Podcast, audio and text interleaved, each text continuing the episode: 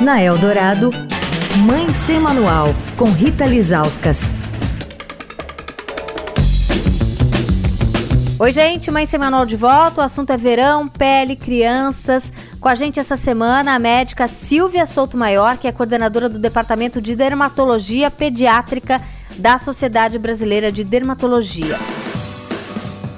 Hoje a gente vai falar de coisas que podem acontecer na pele dos bebês, dos nossos filhos e que são normais.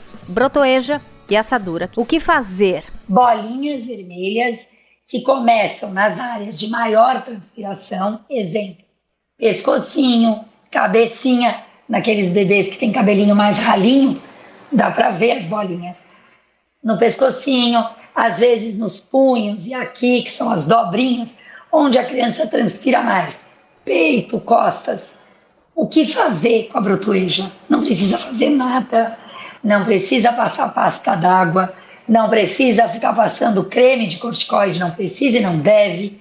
Brotoeja miliária é comum, a gente costuma dizer é fisiológico, aparece e some. Assadura, outra coisa que é sempre uma preocupação. Vamos lá. As fezes irritam a pele. Mas o problema é deixar o xixi e as fezes muito tempo em contato com a pele. Se a criança nos primeiros meses de vida, ela vai mamar e evacuar. Isso é normal.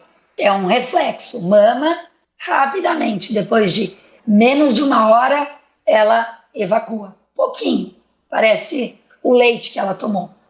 Então, se você trocar essa fralda com frequência, não vai ter assadura, não precisa de pomada, prevenção de assadura, nada disso. Ok, mas é muito difícil. Eu trabalho, tá na escolinha, tá no daycare ou na creche. Como é que dá para fazer isso? Nestes casos, podem ser usados os cremes que a gente chama de barreira ou para prevenção de assaduras. Todos eles não contêm remédio. Eles são aquele aspecto esbranquiçado, parece que faz uma capa meio oleosa esbranquiçada, para na hora que sair a urina ou sair as fezes, não ficar colado na pele, provocando uma irritação. Amanhã vamos falar de dermatite. Quer falar com a coluna? Escreve para mãe sem manual, arroba estadão.com. Rita Lisauskas para a Rádio Dourado, a rádio dos melhores ouvintes.